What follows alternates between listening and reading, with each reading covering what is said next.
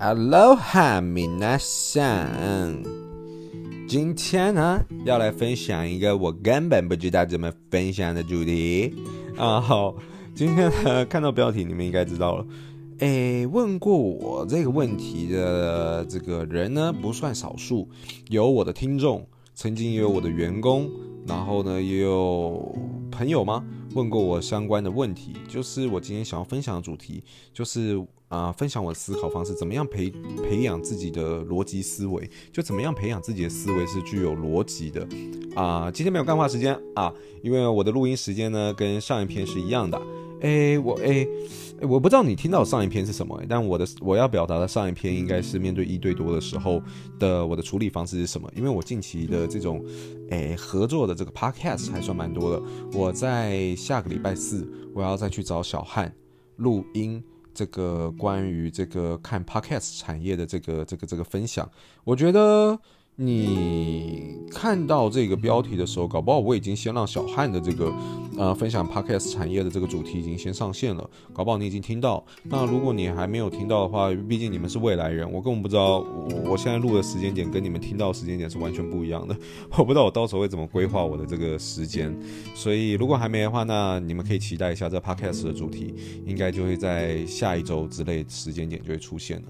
好，那所以对，因为我刚刚上一篇。我才讲了很多的干话，所以这一集没有干话时间。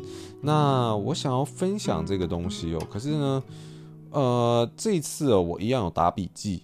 但是这次的笔记就很特别，因为我是在用 Notion 去管理我的很多专案嘛，然后跟我的 Podcast 的内容嘛。那我在管理我这个 Podcast 的这个内容的时候，有时候有些主题，如果是生活闲聊，我可能是不会打笔记的，因为就是聊聊天就好。但是因为这次不是生活呃不是生活闲聊的主题，有大部分情况啦，大部分呃我都会在这个就是这个主题里面打一些细节，然后呢大概会去讲一下我今天要讲的内容啊，可能会。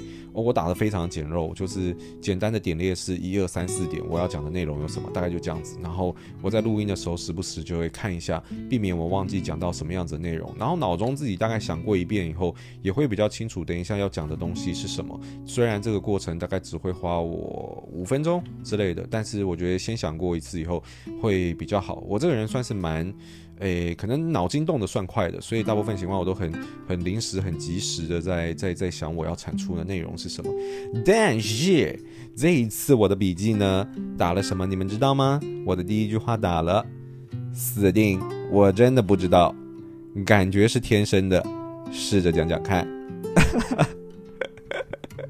诶，这是我这次的笔记内容啊，死定，我真的不知道怎么分享，感觉好像是天生的，但是我试着讲讲看。我很努力的去思考这个问题哦。我一开始没有回应我的员工，然后我也没有回应问我这个问题的听众，因为我不知道。然后呢，而且啊，我想到，而且很多人讲过，对，我突然想到，很多人的反馈可能打的呃字数很长的时候都有提到。然后我大部分，因为我真的也不知道嘛，所以我的回复的时候，大部分就说，哎，我觉得这可能是天生的，呵呵。然后就就就带带过。可是我觉得好像也是可以培养的哦。啊，如果我说不能培养的话，嗯，那今天这一集的主题好像就没有试着聊下去的意义啊。所以呢，我试着很认真的去抽丝剥茧去想了。啊、这个问题，然后呢，我有得出一些结论跟想法。我虽然不确定是不是完全的正确，因为其实对我而言，这件事情是一个很广泛的问题。然后呢，我认为天生一定是占了很大的一部分的比重，可是我也认为这件事情绝对可以培养。然后我有透过一些想法，觉得，诶，如果做到以下这些事情，然后你在做决策之前有，啊、不能说逼自己，就是培养自己有这个习惯，照这样子的方式去思考的话，好像就可以培养一些逻辑思维，会比较贴近于我的想法。应该是说，我把我的思维方式，呃，分享给你们。然后我认为这个方法，如果你去，呃，不管是刻意啊，或是试着习惯这样子的一种。呃，思考方式的话，应该是会有帮助的。所以呢，今天呢，就来分享看看 这个死定了，我真的不知道，感觉是天生的，试着讲讲看的，分享我的思考方式，怎么培养逻辑思维。好喘，喝水，来喝水。不管你现在在健身、打扫，嗯，还是准备即将入睡啊，请你拿起你的水杯，然后我们一起吼大啦。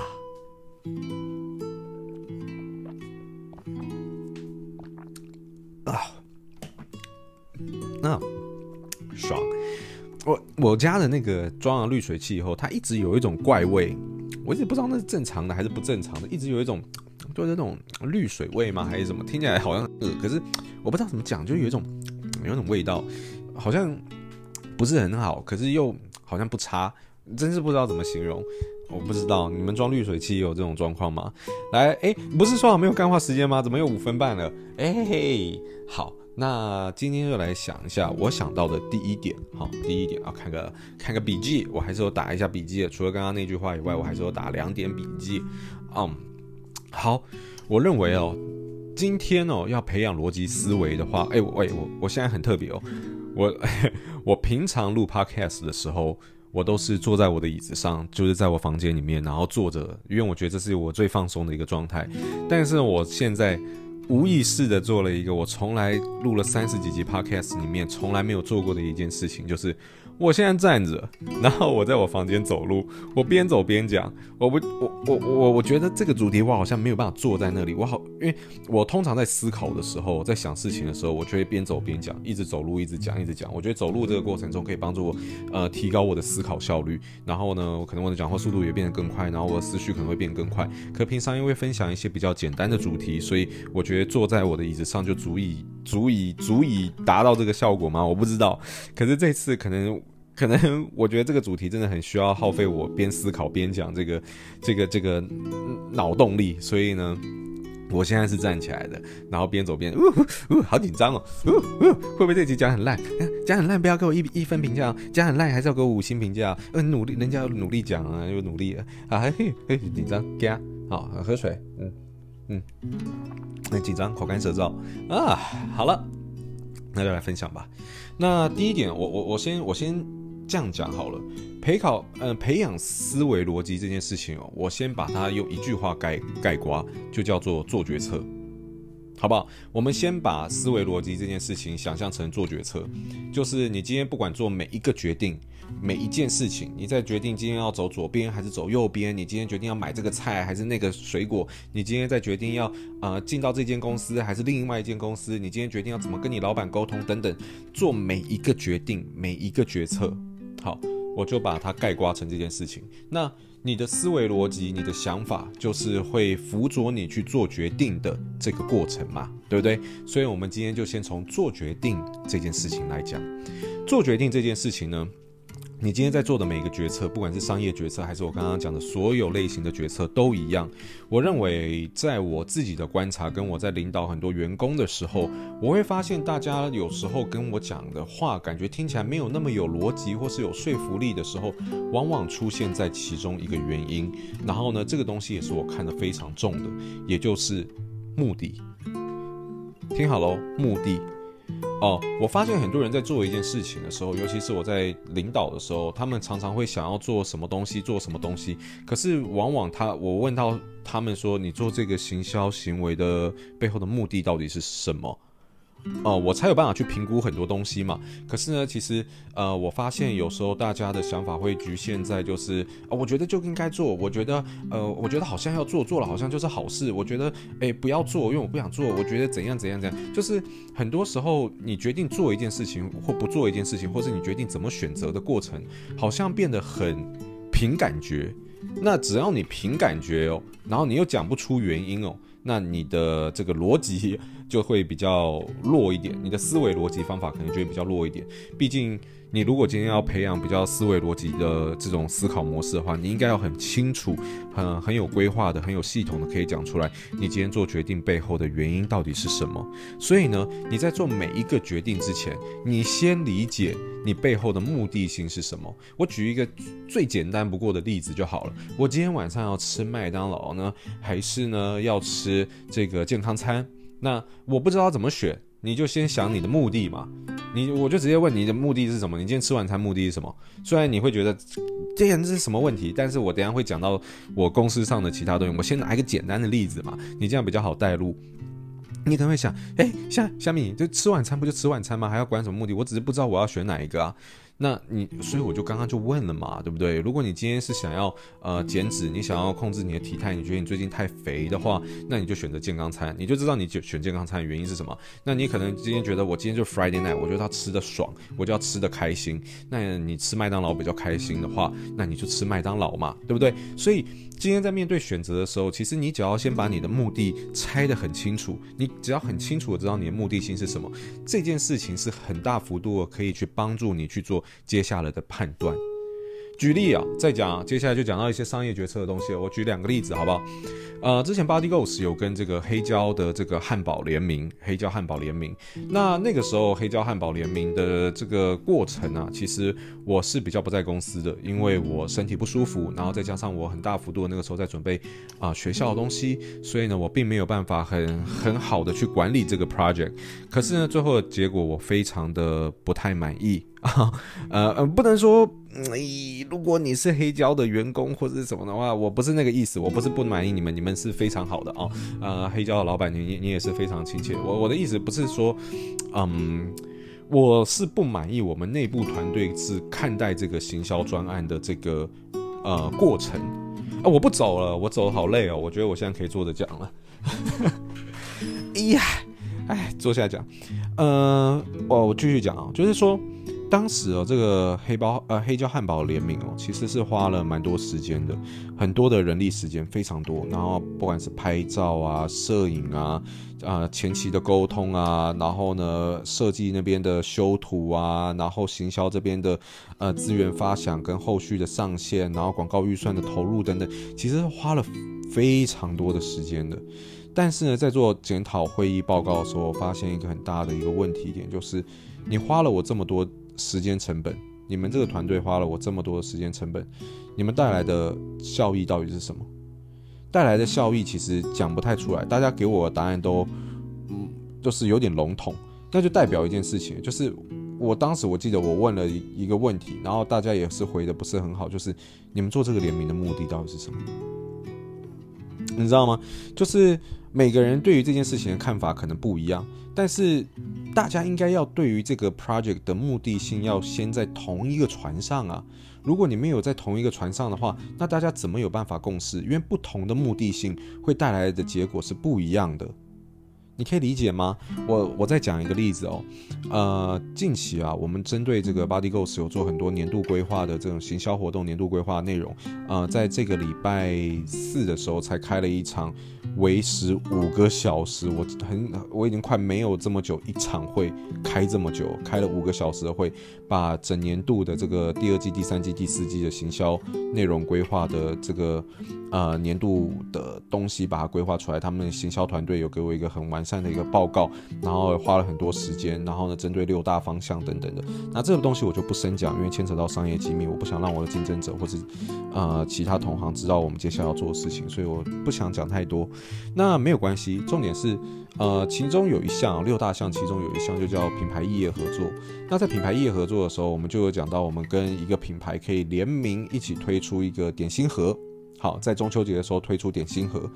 那推出点心盒的时候，这是他们的其中一个构想嘛。那这个品牌合作联名，这个品牌也算是一个大品牌。那之前我们已经跟他们合作过，那是在某一支产品的其中一个原物料上面，一个可可粉。那这个时候啊、他们跟我提这个案的时候，就是他们当时当然品牌异业合作有非常多的提案。那有些提案我觉得算是很简单的，我就可以理解这个东西的背后的原因是什么，甚至我直接把它设定好。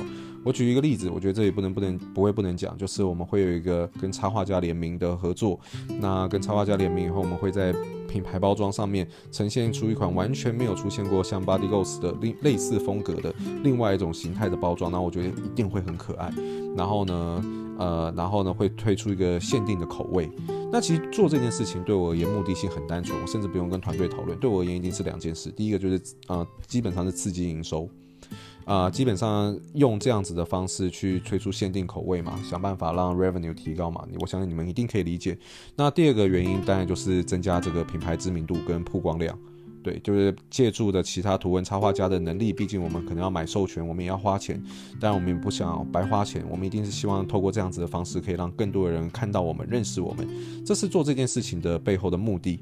那一旦我知道。做这件事情的目的是什么了以后，我就会用这个目的的方法去评估这件事情到底要不要执行。举例来讲，我之后他们在跟我讨论这个东西的时候，我就会很看重这个所谓的呃签约费，签约费多少。然后呢，我们要做的口味是什么？市场调查结果喜不喜欢这个口味？然后呢，我们接下来做一个简单的这个损益两平分析，知道如果我们今天所有支出、广告预算还有人力、时间成本全部算进去以后，然后呢，我们需要做到多少的量？然后呢，我们预估损益两平时间是什么时候？然后什么时候可以带来呃多少的营收？如果我们把它全部卖完等等的，呃，我我的这个判断方法要不要做这件事情，就会是由我以上讲。当然我讲的很 rough 啦，但是。简单来讲，就是因为我已经知道目的是要刺激营收，所以我在决定这个策略到底要不要做之前的时候，我的很多运算跟很多的想法就会停留在啊、就会 stick 在这个啊、它到底有没有办法创造营收的一些数据的考量，就是包含我刚刚讲的那些分析等等的，都是跟营收有关，都是跟市场反应有关的，然后甚至也会去了解它的曝光能力，然后我们可能预期可以带带来多少曝光等等。好，那拉回来讲哦，当时我因为这个联名哦，我看到了好像蛮多种不同的可能，所以我当时就跟开会的员工我就问了，你们做这件事情的目的是什么？我得出了一个很有趣的一个状况，当时有四个员工哦，给了我四个不同的目的，等于是说他们一起讨论出这个东西的这个这个这个 project 这个提案的，但是四个人的想法对于这件事情的目的性都不同，但是不同的过程中，我的想法就会。我我我就会我就会就会怎么讲，就会是我评断的标准就会不一样。有一个人讲说，他觉得这个是刺激营业额，他觉得这个中秋礼盒限定礼盒的话，他觉得可以刺激到营业额。那听起来合理，OK。那第二个员工是觉得说，他觉得这个东西做出来以后，然后想要送给我们合作的网红、合作的 KOL，然后他觉得这个限定礼品呢，是可以增加我们跟这些合作网红的距离。诶，这听起来也说得过去。那第三个人呢？他讲说啥来着？哦，他讲说想要来测试 Body Ghost 到底能不能进军甜点市场，因为我们基本上没有出什么健康的甜点嘛，甜点类别产品我们出的很少。那这次跟这个品牌合作出了这个呃中秋的甜点礼盒的话，可以测试 Body Ghost 对于这个甜点市场的开阔的程度，然后呢有办法知道未来我们自己出甜点的话状况可能会是怎么样子。然后呢第四个。诶，是什么？我有点忘记，但我可以直接告诉你们，前三个人给我提的目的性，其实是完全不一样的。可是目的性的不同，会导致于我用不同的角度来看这件事情。那我今天在做决策的时候，我到底要不要让这件事情通过呢？那就会变得是说很复杂。我举例来讲好了，你们可能会听不出来。我我我直接讲了，你们大概就会理解说，我面对到这三种不同的目的性的时候，我看的东西是什么。如果今天是以 revenue 提高来讲的话，我就会直接去理解说，啊，跟我们合作的品牌是什么？我们推出的这个产品在市场上的反应真的会好吗？有没有做过 market research？然后呢，我们这个合作的总 total 的成本是多少？什么时候可以达到 break even 等等，就像我刚刚跟你们分享的一样。可是如果今天是第二个呢？我看的东西就不一样了，我看的就会是说，哦好，我们要增加我们跟 KOL 网红之间的粘着度。那我问的第一个问题就会变是，网红真的喜欢这样子甜点的东西吗？因为我们是做营养食品，我们合作的网红很多都是运动员啊，或是健身族群，他们这种高热量的食品，他们真的会喜欢吗？这个东西真的有办法增加网哦我们跟网红之间的粘着度吗？然后我也会想要知道做这个短做这个礼盒的成本多少，有没有在一样成本的前提下，可以更大幅度的刺激跟增。加我们跟网红之间的粘着度，让我们之间跟他们变得更友好。哦，你可以听得出来，我的策略就会完全不一样。我频段的思考的思维逻辑的方法是完全不同。如果是第三个测试甜点市场的话，我可能就会，我我我可能就会方法又跟你讲变了。我可能会直接说，那这样子的合作方式会不会产生 bias？原因很简单嘛，我们今天是跟品牌合作联名去推出这款产品，推出这个甜点。那我们在卖的过程中，一定会蹭到别的品牌的热度。可是呢，你想要测试 Body Ghost 在甜点的市场，未来我们不可能所有甜点都跟别人联名嘛？你想测试的应该是我们自己品牌推出的甜点到底卖不卖得动嘛？那如果我们今天跟其他品牌联名，蹭了其他人的热度，而得到一个。表面上看起来比较好，但是未必是等于我们真实未来销售额的这种数据，是不是会产生 bias？呃，给你一个错误的资讯，判断未来我们在出自己甜点的时候，是否也能达到一样的营业额呢？你们有听得出来吗？差别在这里。所以针对三种不同面向的目的，我的思维逻辑是完全不同的。我要不要让这个 project 过的想法是完全不同。我们之后开检讨会议的时候要讨论的内容是完全不同的。所以呢，他们不会想那么多，有时候他们不会想那么多，就是觉得，诶，这个提案蛮好的，那就跟老板提好了。可是呢，这个时候就是我认为，呃，培养思维逻辑很重要的一个原因了，就是你一定要知道你背后的目的性是什么，因为你要知道你的目的以后。你才可以有办法就做出精准的判断，你才可以知道你为什么做这件事情嘛。我发现很多人就是可能思维逻辑并没有，思维并没有那么逻辑的时候，往往就是因为他不知道他为什么做某件事情，他不知道为什么他做某些决定，他不知道他背后的这个目的性在哪里。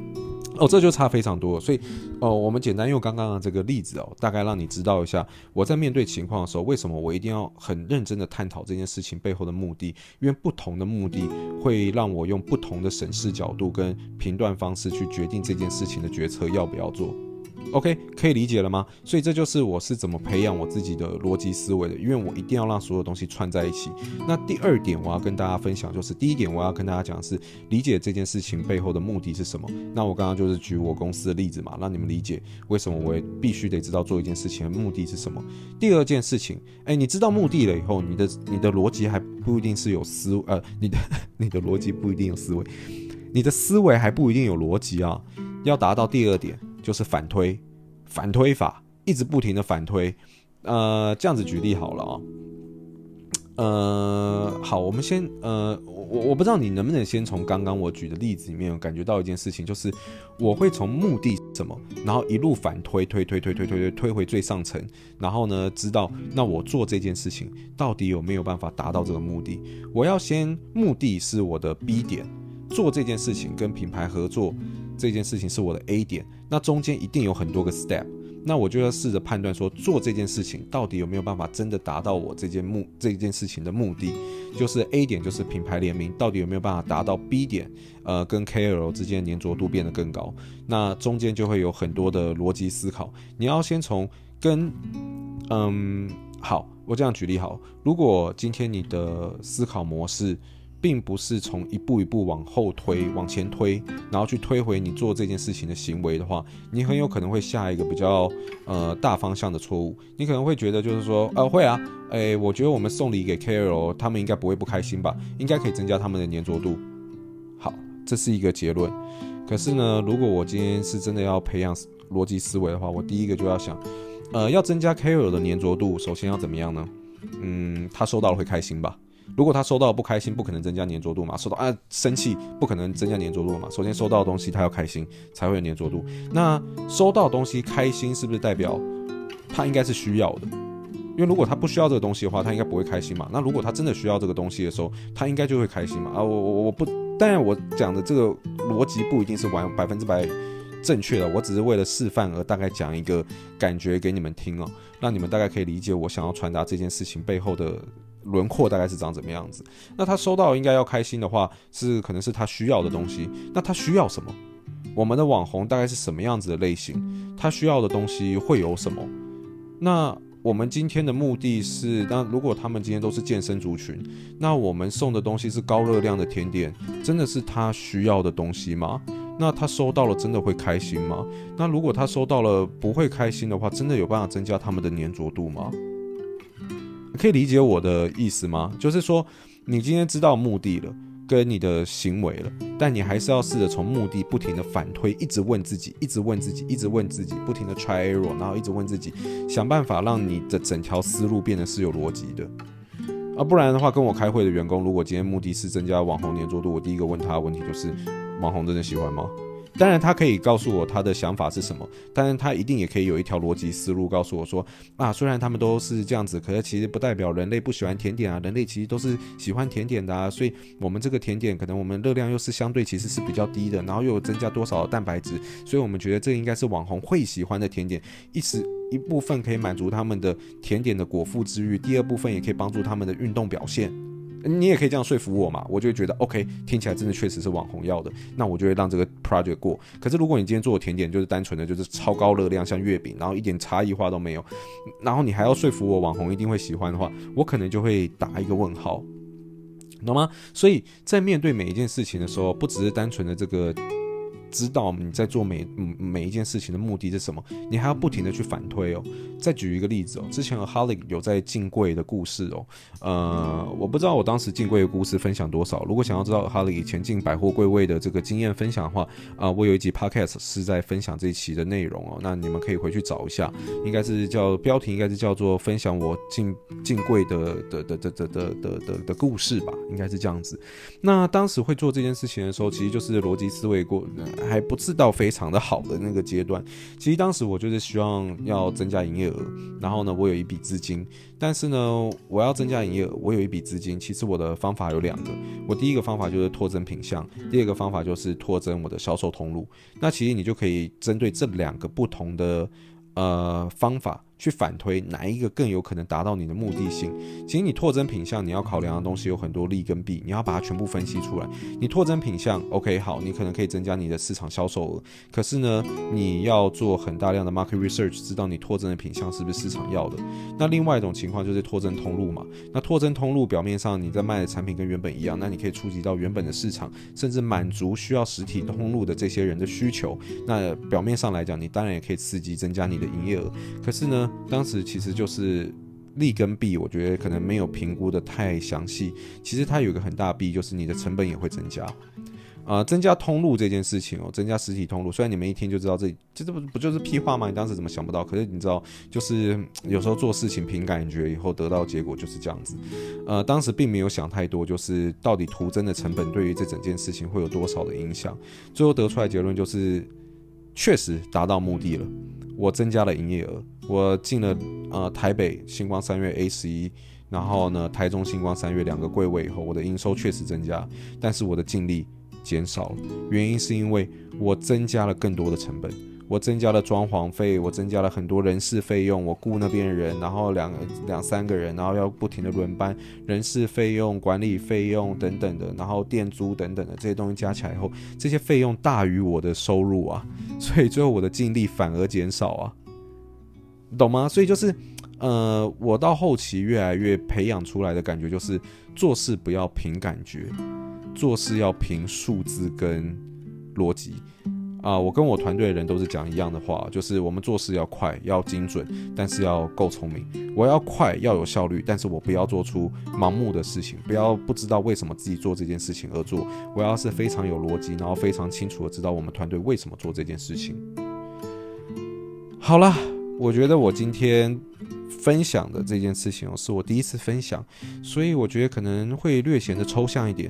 我之前也没有试着讲过类似的事情，所以我也不确定我这个东西讲到底好不好。嗯，有可能还是。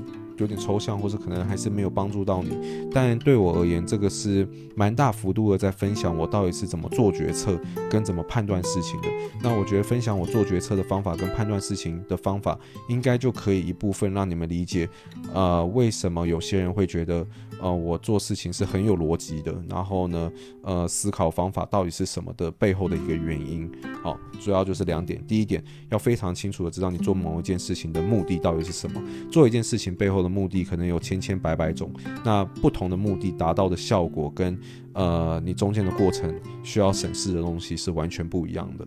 那第一个是知道你做这件事情的目的，第二是从目的不停的反推，是否你的行为真的有办法达到你的目的，还是你在做这一件行为的过程中，其实在你跟达到你目的跟行为这个 A 到 B 点的桥梁，其实中间其实已经断掉，或是甚至是有更好的连接方法。哦，这都是可以去想跟思考的。我到底会不会让一个 project 过？很大一部分就是我要知道这个东西的目的是什么，然后呢，我才可以决定好我要审视这个东西的标准是什么。包含我们之后 Body Goals 也会做一些公益活动，包含去进摊等等的，这些都会有相关负责人在今年呃开始去执行跟思考，然后去评估。那在这件事情，我就完全不会去看待所谓的 revenue，我就完全不会去看待所谓的。很多商业决策东西，我就跟团队讲，我就不会看得那么重，因为对我而言，我要做到的东西就是做公益，然后品牌形象加分这样子。所以我认为就是。就算没有带来什么东西也没有关系，就算品牌形象没有加分，我跟团队讲也没有关系。就算没有人知道我们做这件事情也没有关系。做公益本来就不用求回报。然后我一直想要成立的企业就是有办法回馈社会，这在我的梦想的那一集里面应该有分享到。所以今天如果说要进摊干嘛，只要大家时间允许，OK，呃，费用不要高得太夸张的话，那大家就去做啊。然后呢，没有成效也没差，反正这就是帮台湾、帮地球。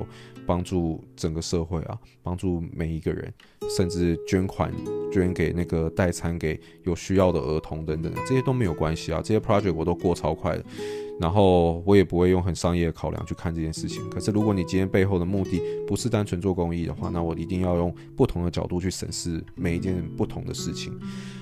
好了，那分享到这边，以上就是大概让你们知道我是怎么在培养我自己的逻辑思维。我觉得我以前的思维可能也还没有这么有逻辑，可是随着我经营公司，然后呢，呃，每天都在从呃做不同的商业决策的这个过程哦，慢慢的淬炼成今天的这个这个我，然后思考变得越来越呃务实，然后更具体、跟更清楚、跟更。呃呃，清晰知道自己东西要的东西是什么，包含我今天跟你们分享的内容，跟我刚刚举例甜点啊，然后三种不同员工的目的性啊，这些东西其实我完全都没有准备，我也完全不知道我刚刚会讲出这些东西。就是我在录 podcast 的很多过程，就是就是一个头而已，然后我想到什么就讲什么。我刚刚分享这些内容也是我想到什么就讲什么，因为前期哦，对你们而言哦，如果你们强硬的逼自己的思维逻辑思考方式变这样，可能是。很痛苦而且很慢的一个过程，可是我磨练到现在就变得很快了，就是这已经变被内化了，这就是这就是我我思考事情的方式就是这样子，我我甚至不用准备，我就直接讲噼里啪啦就讲了一大堆有的没的东西，因为我已经很习惯这样子的一个思考方式。对，这可能需要时间，然后我希望这个可以对大家有些帮助。那如果我后续有想到什么，我觉得诶，从别的角度去。别的角度切入，也可以帮助大家培养出所谓的逻辑思维，然后帮大家更有系统化的去决定一件事情或思考一件事情的话，我后续也会再跟大家再用别的时间分享。这算是我第一次的这个这个经验分享。如果你觉得今天这个内容啊是有有趣，或是有帮助到你，或是你觉得好像有那么点东西，或者有任何意见想法，就算是不好的也没有关系，欢迎你们透过 Instagram 的私讯告诉我。然后呢，有时间的话，我就会回复大家的问题。然后呢，我不定期也会在 Instagram 上面有问答，所以有任何想法的话，也欢迎在上面呃问我问题。如果时间呃如果比较复杂，或者我觉得值得分享的话，我觉得像今天一样录一集 Podcast，然后把你的问题给回复出来。然后如果你喜欢今天的内容的话，希望你可以给我的 Apple Podcast 或是 Spotify 一个五星评价，那这对于创作者来讲是一个很大的鼓励。那我们就今天内容就到这边喽。好，那我们下礼拜再见。拜拜。